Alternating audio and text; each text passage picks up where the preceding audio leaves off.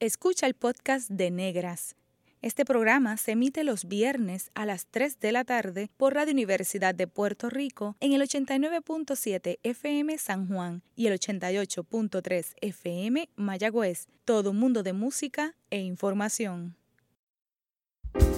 Cadena Radio Universidad de Puerto Rico presenta Negras, producido por Colectivo ILE, un espacio para visibilizar proyectos antirracistas y educar de forma crítica e informada sobre la negritud y la racialización.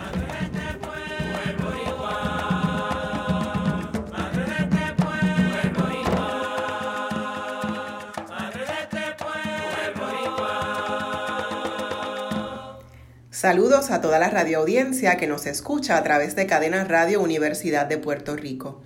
En esta edición de Negras les saluda Bárbara Abadía Resach. Este programa sobre maternidades y negritud en Puerto Rico es especial por muchas razones. A pesar de la cuarentena que sobrevivimos en el archipiélago borincano a raíz de la pandemia del coronavirus, nos hemos dado a la tarea de conversar y reflexionar desde nuestros hogares con nuestras madres, hijas y nietas sobre sus experiencias particulares. Los discursos sobre la maternidad suelen romantizarse la maternidad nos llega cargada de presiones, prejuicios y estereotipos. Y si se es una mujer negra, vale la pena explorar las complejidades de maternar en cuerpas negras. Mayra Díaz Torres, activista, salubrista, feminista y miembro de Colectivo ILE. ¿Qué supone para ti hablar de negritud y maternidad? Para mí hablar de negritud y maternidad supone mirar y explorar varias intersecciones. Primero, reconocer que muchas mujeres negras cuando conocen eh, que están embarazadas no cuentan con muchas opciones. Algunas asumen un embarazo que quizás no desean por falta de información o de acceso a procesos de aborto seguro. Quizás algunas tengan que continuar un embarazo de manera obligada, en contra de su voluntad y sus deseos, por esas mismas barreras de acceso a información y servicios seguros de aborto. Segundo, los procesos de embarazo y parto en mujeres negras pueden tener mayores complicaciones. Las razones pueden ser socioeconómicas y de acceso, nuevamente. Para las mujeres negras un embarazo puede ser un proceso sumamente estresante, quizás más que para las mujeres blancas. En el caso de las mujeres negras son muy frecuentes las incidencias de cesáreas, los eventos de preeclampsia y momentos de violencia obstétrica que es la violencia que, se inflige durante procesos de, de embarazo de parto. Luego de nacido, el embarazo, ¿no? Asumir la crianza de niños y niñas negras tiene unas repercusiones muy específicas. Eh, es una crianza muchas veces en condiciones de pobreza y en contexto de racismo. Eh, y eso es sumamente retante. Construir personas con conciencia racial saludable y la resiliencia suficiente para lidiar con frases racistas y prejuicios raciales desde temprana edad es una faena casi heroica, llena de retos, pero también de infinitas satisfacciones.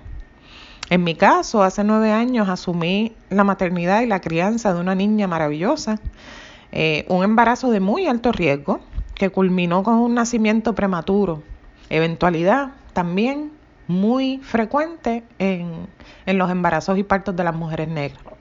Pensaba que había sido lo más difícil, gestar y parir, pero empezó la crianza. Mi hija tiene la piel mucho más clara que yo, así que las agresiones racistas han sido muchas. Eh, han sido muchas las personas con los comentarios de, ay, pero, pero es tuya, pero es que ella es tan blanquita. De seguro el papá es blanco. Esos eventos han sido demasiado frecuentes. La maternidad hasta cierto punto en mí ha exacerbado ese sentido de alerta y de protección a mi cría. Y es muy compleja. La maternidad es muy compleja para todas, pero para las mujeres negras envuelve unos retos mayores. Eh, pero son retos que asumimos con mucho amor y con mucho valor. Eh, venimos de un linaje de parteras, nodrizas, curanderas. Maternamos con un dolor histórico por las maternidades que, que le robaron a nuestras tatarabuelas, pero con la posición y la pasión cimarrona que nos lleva a proteger, a criar compasión y persistir en la búsqueda de nuestro justo lugar en este país, nuestro justo lugar en este mundo. Muchas felicidades a todas las hermanas que nos escuchan, mucha fuerza y mucha energía para criar seres de luz, para criar la nueva generación que viene con fuerza a luchar por un mundo feminista, solidario, justo, inclusivo y sobre todo antirracista. Feliz Día de las Madres a todas. Escuchemos a la doctora Jessica Gaspar Concepción, profesora universitaria y miembro de Colectivo ILE, hablar sobre su proceso de maternar. Soy Jessica Aimé Gaspar Concepción, la nieta de Carmela y de Chomba, la hija de Lucy, la sobrina de Coca, Frances, Irma, Milly y Cousin, la tía de Erika Alexis y la orgullosa madre de Úcar. Ser madre para mí ha sido la bendición más grande que he tenido en este mundo. Tomé la decisión de tener un parto humanizado en el seno de mi hogar. Así que Úcar estuvo guiado y protegido de toda la energía ancestral de nuestras familias, de una partera, una dula y un doctor que nos cuidaron mucho, que nos amaron mucho. Fue un proceso hermoso, no hay palabras para describirlo. Y me siento muy contenta de que de, haber tomado esa decisión. UCAR y ese proceso me dieron la fortaleza para tomar una decisión que llevaba pensando desde hace un tiempo cuando Ucar cumplió sus seis meses, tomé la decisión de hacer una transición y una transformación en mi vida y raparme todo el pelo y dejar que mi pelo natural saliera libre. Así que gracias, Ucar. Ser madre de un niño evidentemente negro en Puerto Rico es un gran reto. Estoy consciente de ello y lo asumo constantemente. Estar pendiente a los espacios de socialización donde no hayan comentarios racistas, en los espacios educativos, donde hayan recursos, ¿verdad?, que le den dignidad a nuestros ancestros y ancestras africanos. Así que es un constante vigilar, cuidar, es una gran responsabilidad. También darle las herramientas a UCAR desde pequeño, porque sabemos que el racismo se aprende desde muy pequeños. Eh, darle las herramientas a mi hijo y darle el conocimiento del continente africano, de que él se sienta orgulloso de su afrodescendencia. Eso para mí es sumamente importante. A la doctora y miembro de Colectivo ILE, Mariluz Franco Ortiz, le pregunté, ¿qué representa ser una madre negra? Para mí, ser una madre negra representa reconocer y validar que ha habido varias generaciones que me antecedieron, que trabajaron y que eh, nos inculcaron, nos hicieron un pase de batón, ¿verdad? De generación en generación para ir construyendo su familia, su comunidad y país. Eso representan para mí ese proceso de reflexión también, donde cuando me miro en un espejo y veo mi piel de color oscuro, mi pelo rizo, pues reconozco que ha habido esa, esa ancestría dentro de mis familias y que tuvieron que haber luchado mucho. Tuvieron que haber luchado contra el racismo de generación en generación y gracias a ellos, ese fruto, esa, esa bisabuela comadrona, a ese abuelo albañil y músico, a esa abuela que era secretaria y ama de casa, a ese abuelo contador, a ese a mi padre, mi madre, que también son profesionales, fue profesional, reconozco y valoro, valoro y valido de ellos, eh, pues todo ese trabajo que llevaron a cabo y, eso lo llevo en mí como mujer, como madre puertorriqueña, negra, llevo ese, ese orgullo y eso es lo que yo quiero transmitir a la próxima generación, al pase de batón con mi hijo y con mi hija, valorando y validando nuestra negritud.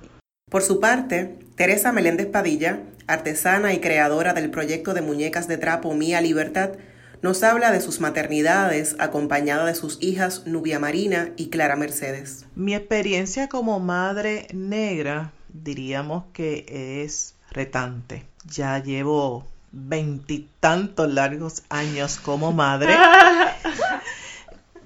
y cada día es un reto, pero tengo que ir un poco hacia atrás. Vengo de una, una familia matriarcal. Tengo vivo ese recuerdo y esas mujeres siempre me han acompañado. Soy de Caimito y me desarrollé en el barrio Monacillo, donde prácticamente estoy viviendo en ese sector de Río Piedra. Recuerdo muchas cosas que estoy haciendo ahora como madre, madre santiguadora, madre yerbera, madre masajista. Sí, en verdad como que ayuda en todo.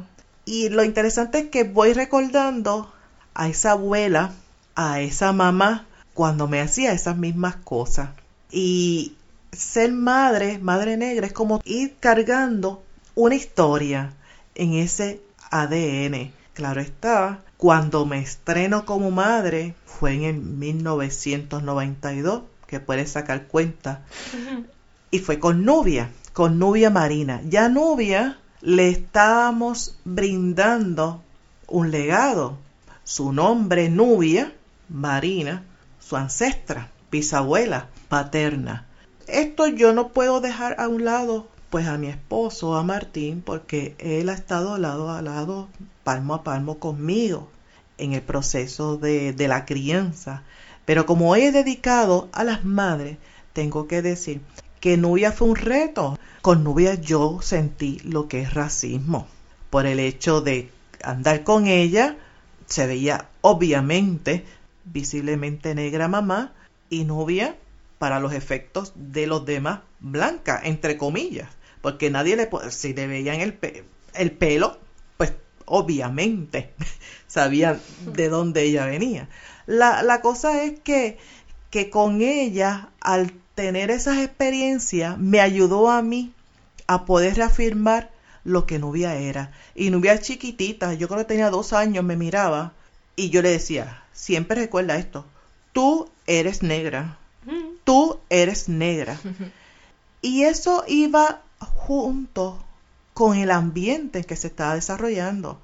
Pues en mi casa, en mi hogar, siempre teníamos pues música afrocaribeña, cuadros en las paredes, literatura. Antes que ella naciera ya tenía su tambor, antes que naciera ya tenía libros. Así que África estaba en su ser.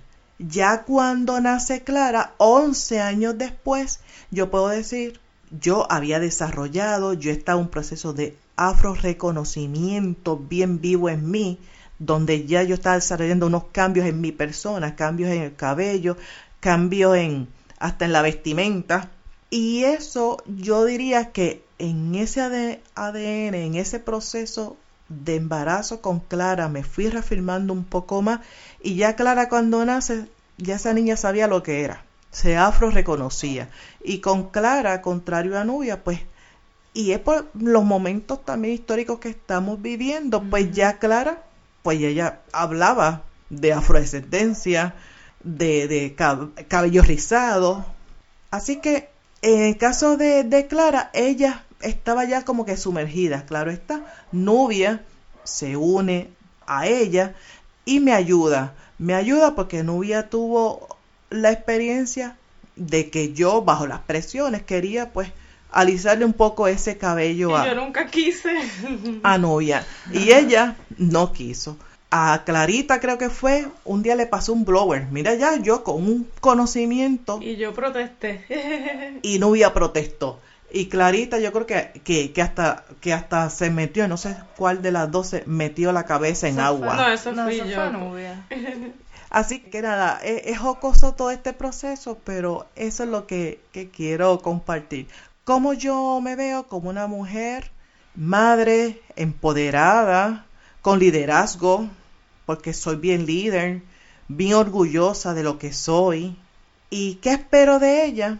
Pues que continúen esta sapiencia, esta sabiduría ancestral. Como llegó mami, obviamente la voy primero con mi mamá, pero también otra cosa bien importante es que al ser mamá, pues una mujer visiblemente negra, yo creo que también eso ayuda a uno que ella constantemente te reafirmaba de quién tú eras. No bueno, te reafirma. Me reafirma, sí. Te hablo en pasado. Pero yo creo que sí, eso es como también importante porque uno es, es una experiencia que no todo el mundo tiene también. No, no sé, es, es diferente la manera en la que uno se cría y como ve el mundo también. porque criarse en un ambiente así te cambia como tú ves las personas y como tú te ves a ti y también como las personas te ven como uno es. O sea, también puede... Sí, ¿no? Y cuando uno sale, que sea a lo mejor, ¿verdad? De cuando yo era chiquita, que recuerdo, miraban a mamá las exposiciones. No sé, ¿verdad? Uno no lee las mentes de nadie, pero por lo menos yo lo que veía era que siempre la miraban con admiración porque mami siempre es así bien alta y es como, hay, había que, hay que mirarla. y es más alta que yo. pero sí, es como uno, uno aspira a llegar a... Sí, porque mamá siempre se presenta cuando ella entra a un sitio, pues todo el mundo la tiene que es Imponente, pero por todo lo que tal vez representa, ¿verdad? Para nosotros nada más solamente es nuestra mamá y que nos regaña a veces. Y, bueno, pero sí, ella sabe quién es y es orgullosa de quién es y, y yo creo que tal vez nosotros no nos damos cuenta y a lo mejor, ¿verdad? Uno aprende por imitación también, por ejemplo, así que a lo mejor nosotras somos así, cuando ven a, mamá dicen, ah, es que son como ella, son las hijas de ella. Yo creo y, que y así mismo es, porque ya ustedes la, la, identifican. Esa es la hija de Teresa, por el porte, por el orgullo, porque nos afro reconocemos y vivimos orgullosos de lo, de lo que somos. Sí. Y eso Sí, eso es muy importante. y ahí les presentábamos a nuestra mamá, Teresa Meléndez Padilla, que es artesana, hace muñecas, mi libertad. Pero siempre, primero, es nuestra mamá. Sí, ah, y nuestra mamá antes de artesana. sí, siempre. y en la década de los 50, con 18 años de edad, mi abuela, María Virginia Ayala Corsí, maternaba a una hija y a un hijo. Aunque en esa época no se hablaba de colorismo ni de muchas otras manifestaciones de violencia racial, Abuela Prin relata. ¿Qué significó para ti ser una madre negra y tener hijos visiblemente negros, una hija negra y un hijo negro? Tuve muchos complejos. ¿Complejos por qué? Muchos complejos porque uno veía cómo trataban a nosotros los negros y cómo se trataban los blancos aparte. ¿Había diferencias en el trato? Sí, muchas diferencias, mucha burla. ¿Y cómo tú eh, sobreviviste esas burlas? Bueno, y las sigues sobreviviendo porque afortunadamente te tenemos con nosotros todavía, tus 87 años. Pero en esa época con mami y con tío, ¿cómo era el asunto de, del racismo? Fíjate, como como te he dicho ya, esto eh, con Olga no pasé mucho y si ella le pasó algo no me lo contaba. Ok. Pero con Alberto pasé un poquito más porque es más prieto, es más negro. Tiene la piel más oscura. Más oscura y entonces pasé. Y él te venía y te contaba, mami, me pasó esto en la escuela o en la calle. Yo te puedo contar unas cuantas, unas cuantas que yo recuerdo que nos pasaron. Gloria Sacha Antonetti Lebrón, comunicadora y directora de la revista Étnica, también miembro de Colectivo ILE, expone qué representa para ella tener hijas negres. Pues mira, en mi caso tengo dos niños, un niño de cuatro años y una niña de dos años y representa, yo creo que prácticamente es la misma respuesta de qué representa ser una madre negra y representa muchísima responsabilidad. Muchas veces representa miedo en esta sociedad donde vemos que el racismo sigue, se sigue manifestando de distintas maneras, pero, pero también es un orgullo. Yo veo en mis niñas mucho de lo que, de mi propio proceso, de crecer en una familia con mucha gente, eh, muchos ejemplos extraordinarios, muchísimas aportaciones, muchísimas sabrosura, diría yo. Este, yo creo que hay algo que, que, nos distingue, ¿verdad? También de, hay unas alegrías que, que representamos en nuestra música, todo lo sonoro. Así que yo creo que ahí hay una, es una, una cosa bien chévere, mucha responsabilidad, miedo, pero a la vez muchas alegrías que transmitirle. Y para mí que, que siempre procuro estar en comunidad, ¿verdad? Con mi tribu, con mi gente, que ellas puedan crecer y sepan que más allá de nuestro núcleo familiar tienen una gran comunidad que los respalda, que está con ellas y que siempre va a estar con ellas independientemente estemos o no. van a estar ahí respaldándoles y cuidándoles. Jessica Gaspar Concepción nos deleita con una nana. Escuchemos. Me gustaría cerrar con una anécdota familiar. Mi abuela Chomba me cantaba una nana cuando yo era muy chiquita. Ella hizo su transición cuando yo tenía más o menos como un año y medio. Y mi mamá, muy sabia, continuó cantándome esa canción. Luego yo se la canté a mi sobrino y obviamente se la canto a mi hijo. Y dice así. Kuruneko, keneko, keneko, keneko kurindokyum.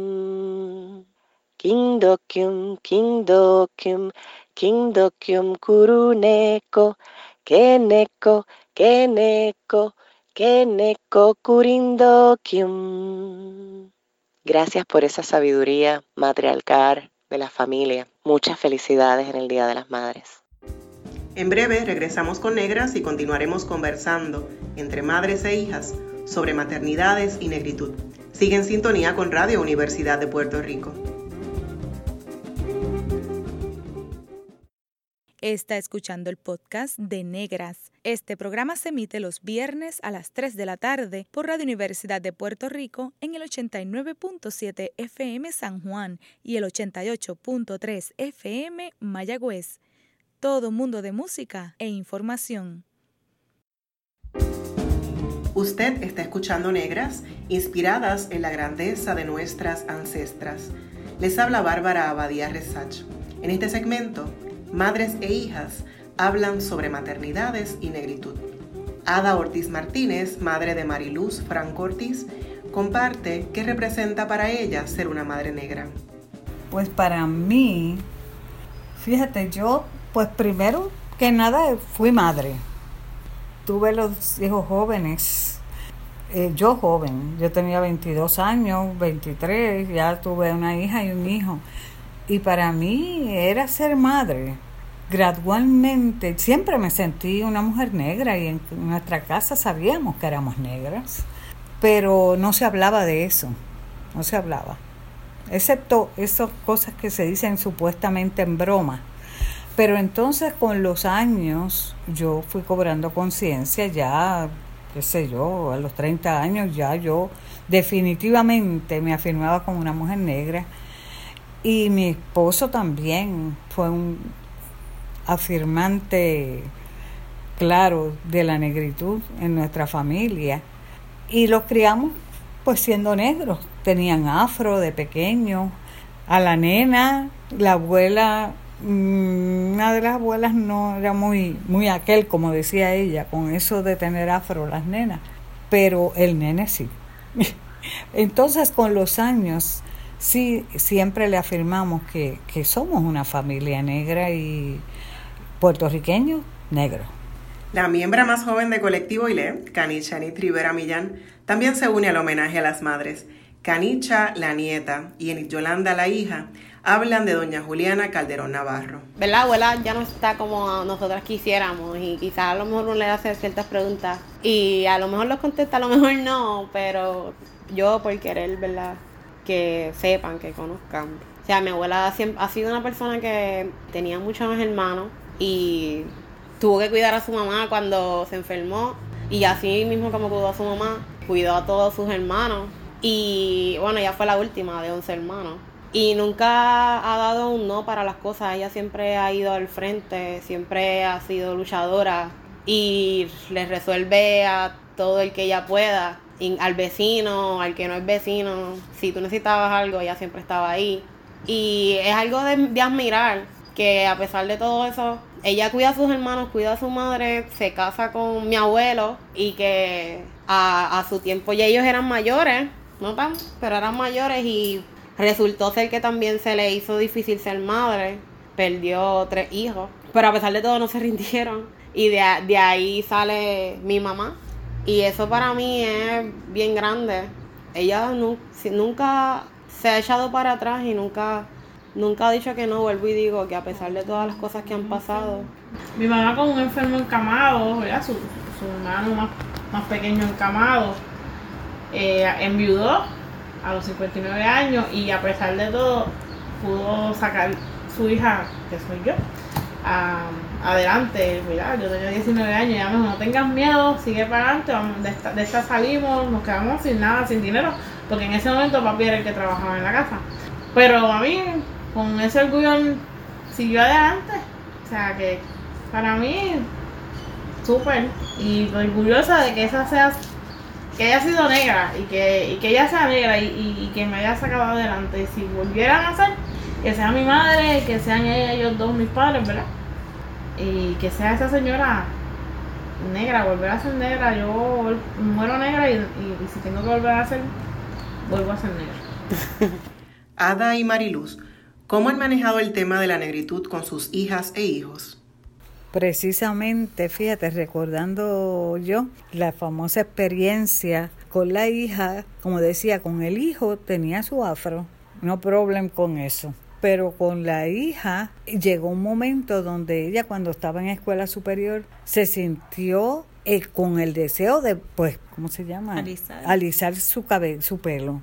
Y eso fue, como dice Mariluz, un proceso de diálogo, de qué es lo que tú quieres hacer, pero fíjate, siempre respetamos su decisión, su deseo y su proceso. No tratamos de imponerle, yo como mujer le hablé de mi experiencia con el pelo. Yo estuve en ese momento, en esa etapa de mi vida igual, donde yo usaba los famosos relaxers, que eran aquellos venenos que uno se ponía en el pelo, los rolos, el estiramiento, todo ese sufrimiento de dormir con rolos todas las noches, el teasing, los sprays, todo eso yo lo pasé.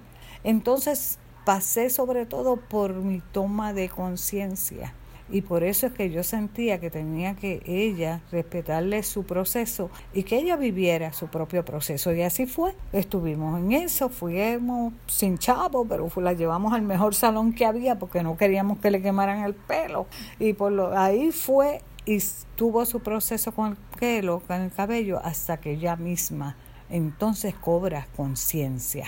Y eso es tan hermoso cuando uno ve que los hijos, las hijas, toman conciencia de quiénes son. No hay cosa más hermosa que esa, que uno sentirse que esa semilla, ese, aprendizaje, dio su fruto. Sigue dando su fruto, como dice Mario con los hijos, las nietas, el nieto y toda la familia, que aprendieron a respetarnos, porque no te digo, al principio yo con mi afro, mi afro bien grande, y se reían, pero mira esto, con ese pelo y eso, ¿qué te ha pasado a ti que te dio con eso? Pues mi hija sí me dio con eso. Y tuvimos que, que, que en la familia pasar por ese proceso de afirmación y de que fuéramos respetados dentro de, por nuestra negritud y nuestra afirmación. Con mi hijo y mi hija, pues es un diálogo continuo, esa, esa es la forma en que yo lo puedo resumir mejor. Y, y es un, una, un espacio de seguro, en la familia yo creo que es importante que haya ese espacio seguro y de confianza para poder hablar o en algún lugar poder hablar. Y mi hijo, mi hija nos han traído, nos traen situaciones que viven, por ejemplo en la escuela con chistes, mofa, etcétera. Tener ese espacio para hablar en la casa ha sido tan valioso ha sido transformador para nosotros, para nosotras, porque de ahí es que uno va generando las, las alternativas, además que ellos, ellas se convierten en aliados en la lucha antirracista. Glorian, ¿cómo las has manejado con Khalil Amaru y Amara Ire? Para mí ha sido bien, bien interesante porque el tema de la negritud con los niños es un tema pues, delicado, pero, pero a la vez también de cierta manera se busca la manera de simplificar el tema y de explicarle a nuestros niños por qué nosotros tenemos el color de piel que tenemos. Mi niño Khalil, por ejemplo, se refiere a nosotros como que tenemos, que somos marrón y siempre habla de cuando comenta en cosas en la escuela con sus compañeros que no porque como nosotros somos marrón, ¿verdad? Y él lo, lo realza y lo reafirma Así que es como hemos abordado ¿verdad? nuestra negritud siempre, siempre, siempre dejándoles saber que nosotros somos bellos, que somos bellas, que somos inteligentes, que somos sabias, sabios, que venimos de reinas, de reyes, le hablamos, ¿verdad?, de África. Eh, así que ahí, ahí hay cosas muy interesantes que presentar de nuestra negritud a nuestros hijos y yo creo que más allá de hablarlo, yo creo que el, el modelaje siempre es importante y, y ese proceso de, de, estar siempre en comunidad, en nuestra comunidad, eh, para mí ha sido muy interesante desde Colectivo ILE y también desde Revista Étnica. Siempre estar ¿verdad? en espacios donde discutimos estos temas y aunque a veces no lo pensamos, pero cuando estamos con nuestros niños en este espacio de, de compartir nuestros saberes, de discutir, ¿verdad? Cómo, cómo se presenta. Yo creo que ahí hay cosas que ya nuestros niños están absorbiendo en el proceso, así que es de la manera que lo abordo, eh, siempre integrándolos a estas discusiones, explicándolas y simplificándolas para ellos, porque son más pequeños. También desde la literatura eh, es una de las cosas que, que a mí más me interesa, el poder haber escrito un cuento sobre el racismo y sobre el colorismo para niños, utilizando inspiración a mi, a mi propio hijo y su proceso de nacimiento y cómo la melanina va desarrollándose en nosotros. ¿verdad? Para mí es como hasta fascinante, como por arte de magia. Todos esos procesos yo creo que son los que vienen a nutrir cómo le presentamos la negritud y cómo abordamos la negritud para el beneficio de nuestras niñas. Enid Millán comparte qué desea para Cani y Yampi. Quiero que mis hijos siempre entiendan eso de que por ser negro no te sientas menos, no permitas que la gente te haga sentir menos por ser negro, porque el negro es importante, tiene valor.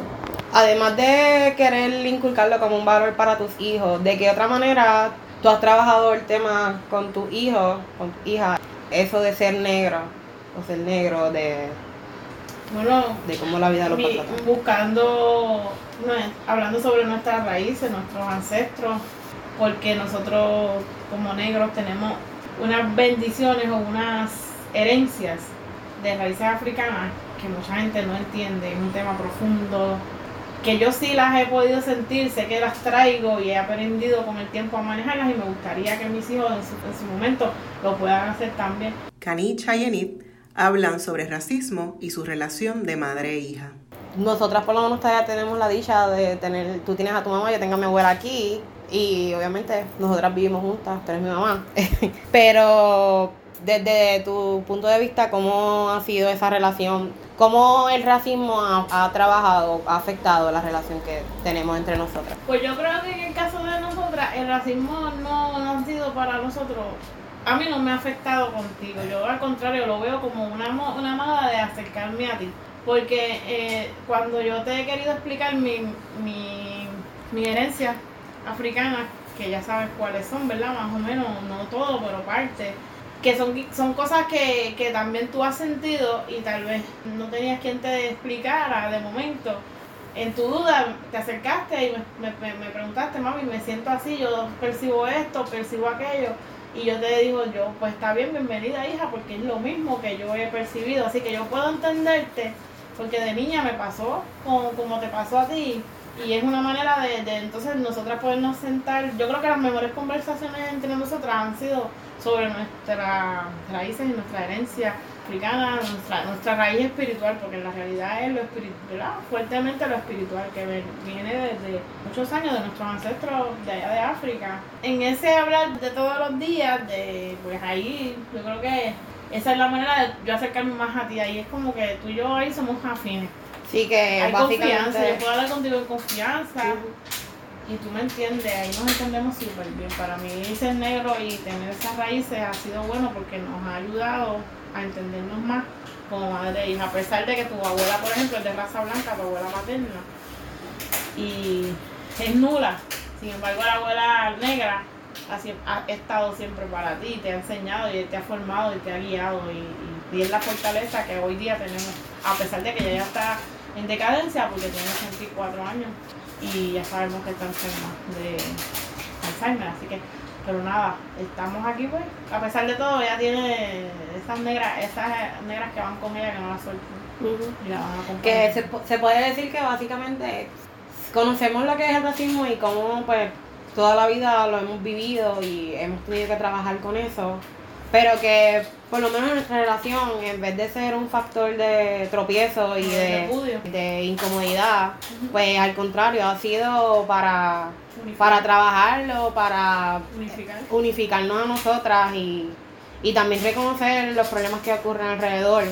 Y que aquí, por lo menos yo puedo decir que aquí yo nunca lo he sentido, tengo el privilegio y la virtud de que yo aquí en mi casa nunca me he sentido rechazada, nunca me he sentido atacada por ninguno de esos temas, incluso reconozco que una de mis fortalezas es que ustedes, incluso tú, mi papá, eh, abuela y, y la familia, ¿verdad? Que no, la familia externa, pero que siempre eso ha sido una de las razones para poder yo seguir adelante y en vez de usarlo, reconocerlo como un tropiezo, pues es una fortaleza. Es una fortaleza para mí. Sin duda, ser una madre negra trae grandes retos y desafíos. Sin embargo, también hay maneras de contrarrestar las violencias raciales. ¿Cómo se sanan las lesiones familiares que el colorismo y otras manifestaciones del racismo infligen en las relaciones entre familiares, madres e hijas. Mariluciada. La educación es clave, el poder hablar sobre todas estas experiencias y darle otro significado, porque definitivamente, o sea, mi abuelo, que rechazaba en unos, a unas personas eh, eh, ¿verdad? más oscuras de piel que él, porque él siendo negro, realmente una persona negra rechazando a una persona más oscura, seguro eh, lo hace intentando, digamos, resolver todo este dilema de cómo se da esta movilidad social y, y que también inconscientemente tal vez hasta queriendo pues este moverse en otra dirección, mejorando la situación, pero entonces, ¿cómo uno mejora? Ahí es que está el asunto del refrán de mejorar la raza. Todo ese, eh, eh, todos esos mantras están ahí, están en nuestra psiquis, en nuestras familias y operan de diferentes formas. Entonces, en la medida que podemos hablarlo, podemos ir más allá y podemos ir sanando también y además pasar el batón en el sentido de que podemos eh, tener otras otros modelajes y otras formas de interactuar con nuestras futuras generaciones, o sea, nuestros hijos e hijas que vienen detrás de nosotros y, de nosotros. Nada, y por eso yo creo que negras es tan es clave. Es clave. Este programa, yo te digo que ha sido para las personas que yo le he pasado la voz, le hemos pasado la voz de que existe este programa cada vez recibe uno la opinión de lo grandioso que es para su vida, cómo lo ha ayudado, cómo le, le gusta, lo disfruta y educa, educa. Así es. Rompe barreras, ¿sabes? Rompe barreras este programa. Rompe barreras y abre caminos. Y abre, muchos caminos que, que tanto necesitamos, ¿verdad? Para un mejor Puerto Rico. Eh, en la medida que podemos hablar desde nuestras familias, podemos ir transformando también. Gracias. Gracias, ha sido un placer estar aquí en, la tarde de hoy. Gracias, gracias, sí. Adelante con negras. Escuchemos Las manos de mi madre, del argentino Peteco Carabajal, popularizada por Mercedes Sosa, esta vez en la voz de Nubia Marina García Meléndez, acompañada en la percusión por su padre Martín García. Las manos de mi madre son como pájaros en el aire. Historias de cocina entre sus alas heridas de hambre. Las manos de mi madre saben qué ocurre por las mañanas. Cuando amasa la vida hornos de barro, pan de esperanza. Las manos de mi madre llegan al patio desde temprano todo se vuelve fiesta cuando ellas vuelan junto a los pájaros, junto a los pájaros que aman la vida y la construyen con el trabajo, arde la leña, harina y barro. Lo cotidiano se vuelve mágico, se vuelve mágico.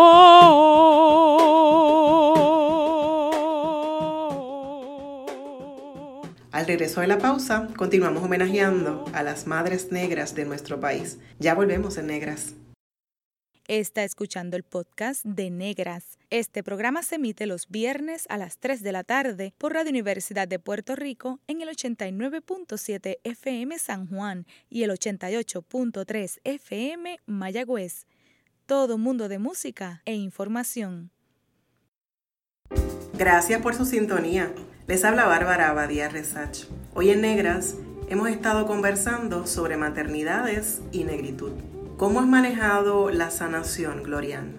Yo te diría que yo creo que el primer paso siempre para sanar estas lesiones familiares que el racismo nos ha dejado es el asunto de conversar, de hablar sobre estas experiencias, llorar juntos, abrazarnos yo creo que el, el asunto de sentirnos respaldados y escuchados es bien importante para nosotros en nuestra comunidad cuando tenemos toda una sociedad que constantemente nos está invisibilizando, nos está invalidando y particularmente como mujeres, como mujeres negras, ¿verdad? Y que en la sociedad ocupamos, según ellos, ¿verdad? Solo unos espacios cuando en realidad se ha sostenido este país con el trabajo sudor, la sangre de nuestros ancestros y nuestras ancestras, ancestras negras y negros que fueron esclavizados. Así que yo te diría que para mí es, importante ese espacio de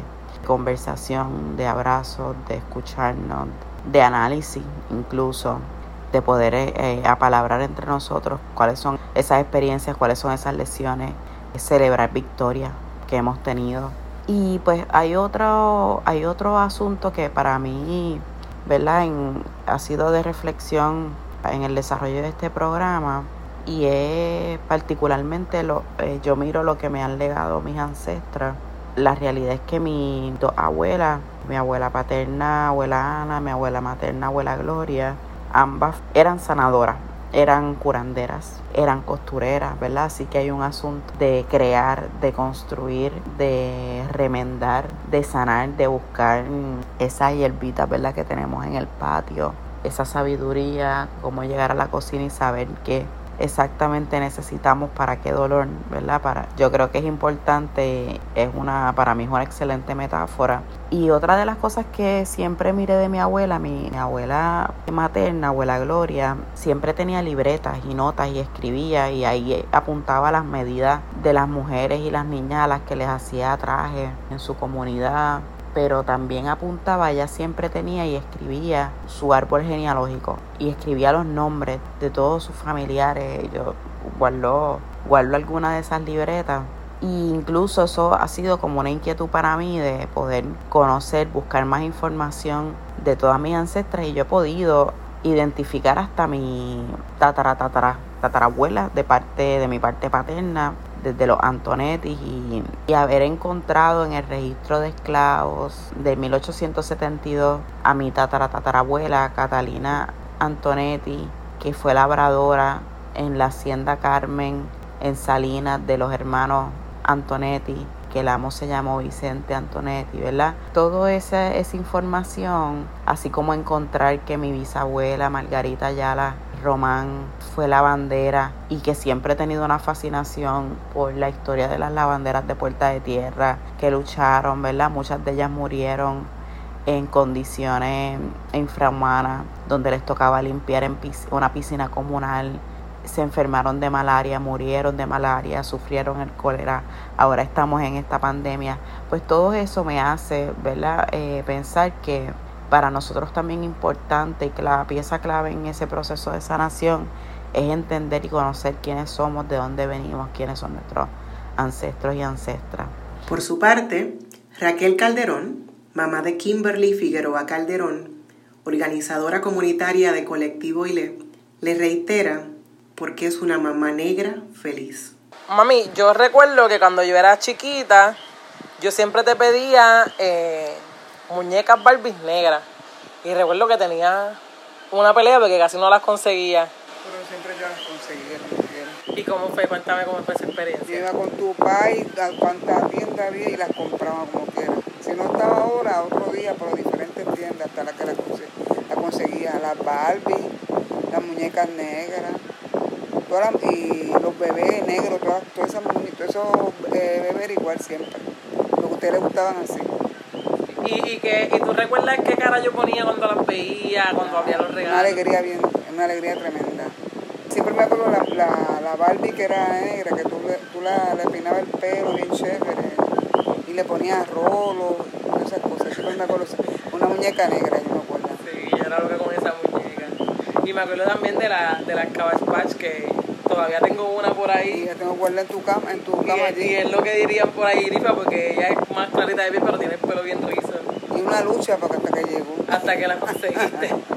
sí. Y entonces. su pelo rizo y todo. Y su pelo rizo. Yo, por ejemplo, siento que yo soy bien fuerte, pero soy bien fuerte por esa herencia, ¿verdad? Yo siempre vi a abuela como que bien fuerte. Y dale, también son bien fuertes las dos, y también, chiquita, sí, como que ese carácter, ¿verdad? Y también cuando, por ejemplo, me pongo a hablar como con Julia y qué sé yo, que me cuentan de mi bisabuela, de Susana, que también era una mujer bien fuerte, que uno como que hereda esas cosas, ¿verdad?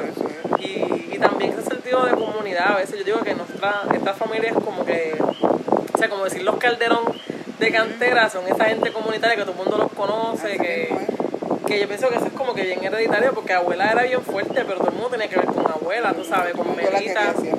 Exacto. ¿Qué tú piensas, verdad, de por ejemplo la evolución que hemos tenido Vale y yo, por ejemplo, de ser dos mujeres negras, orgullosas de ser negras y de representarlo? ¿Cómo tú, qué te parece eso? ¿Cómo? Obviamente sabemos que fue gracias a ti, ¿verdad? Sí. Y siguen igual, igual siempre tienen miedo a nada, a nadie, a nadie, porque saben lo que tienen orgullosa de lo que son y estudiaron lo que querían estudiar, están felices, yo feliz también con lo mismo, porque ellas son así. No le tienen miedo a nada, nada, como digo yo, feliz, feliz, tranquila. Eh, trabajan en lo que les gustaba y, y estudiaron lo que querían, así muy bien, muy bien. Tranquila, tranquila, feliz. Soy una mamá feliz por eso. Porque yo crecí viéndote a ti como líder comunitaria de cantera ¿Me entiendes? Que son esas cosas como que uno agarra y uno no piensa que va a terminar haciendo eso 10, 20 años después. Pero mira dónde uno está, tú sabes, y quien termina haciendo lo que le sembraron a uno, ¿no? Porque hay muchas cosas que yo quiero como que emular cuando tenga mis hijos, ¿verdad? Por cuando estaba en la, en la escuela, yo la llevaba a la escuela también, muy importante. Sí, eso bien. Llevaba al salón, yo era así.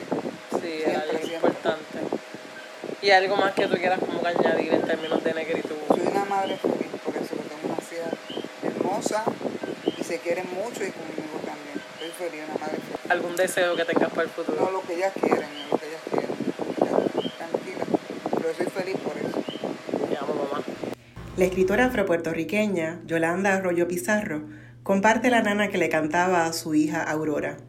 Canción de cuna para las negritas que es una nana, una nana que yo le cantaba a mi hija cuando era pequeñita, recién nacida, que es una nana adoptada de la bisabuela de mi hija, que era española o que tenía ¿verdad? Eh, ascendencia española, y era una canción de cuna. Y la canción de cuna decía, eh, no voy a decir la original, pero iba, eh, el, el título era Pimpollo de Canela.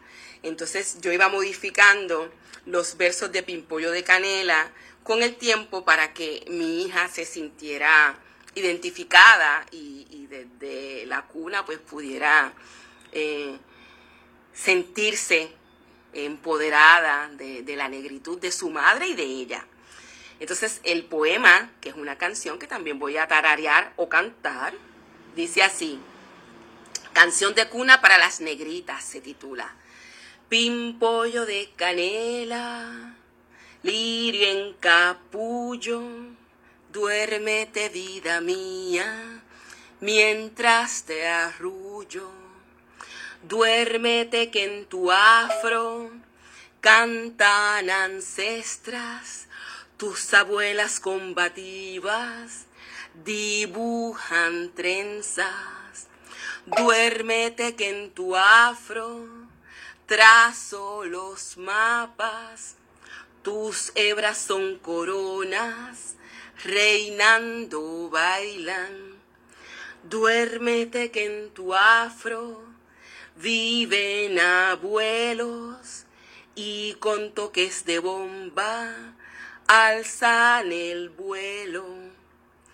Calla mientras la cuna se balancea, que Aurorita tiene sueño, bendita sea, ea, ea.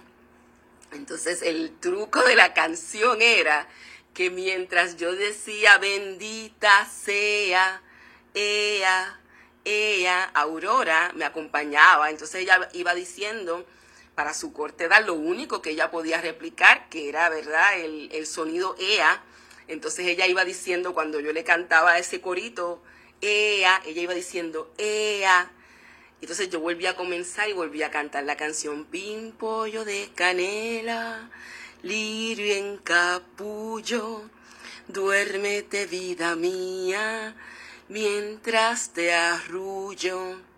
Y volví a calla mientras la cuna se balancea, que Aurorita tiene sueño, bendita sea.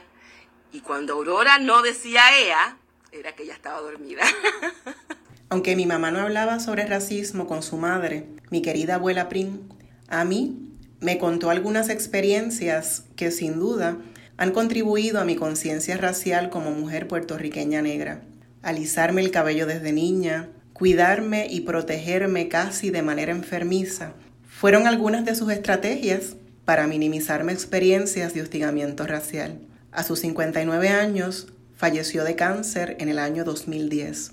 No puedo no asociar su muerte con procesos de racialización y las interseccionalidades que cruzaban la cuerpa de mi madre mujer, negra, pobre.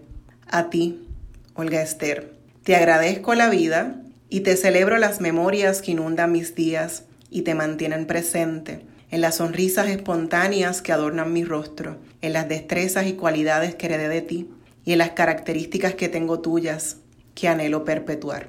Glorian Sacha nos regala un poema.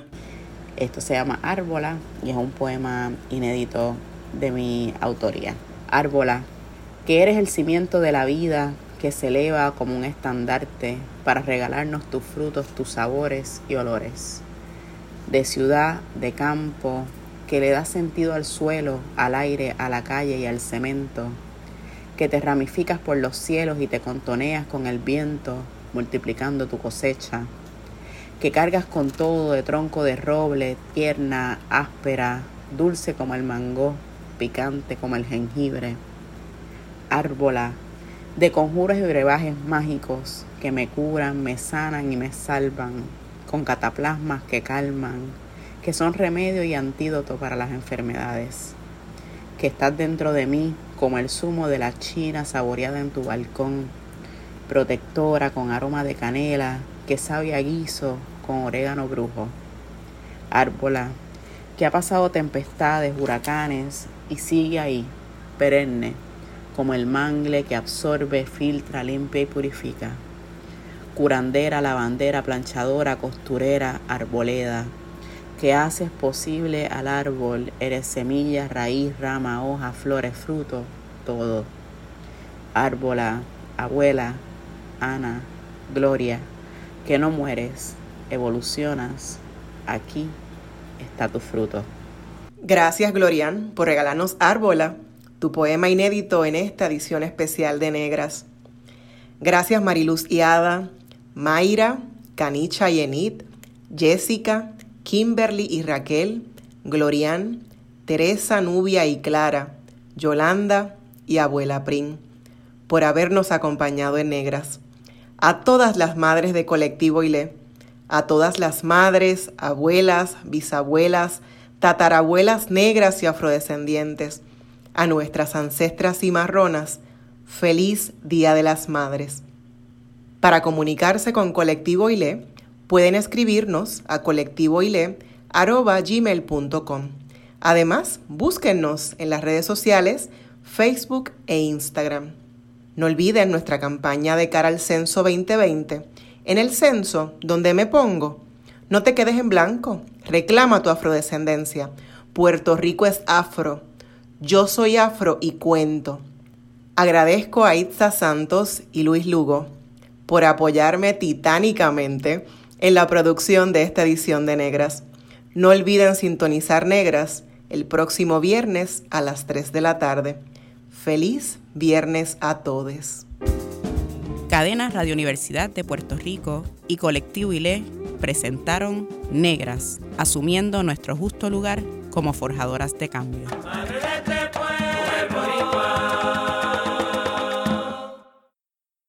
Acaba de escuchar el podcast de Negras le invitamos a que nos sintonice los viernes a las 3 de la tarde por Radio Universidad de Puerto Rico en el 89.7 FM San Juan y el 88.3 FM Mayagüez. Todo un mundo de música e información.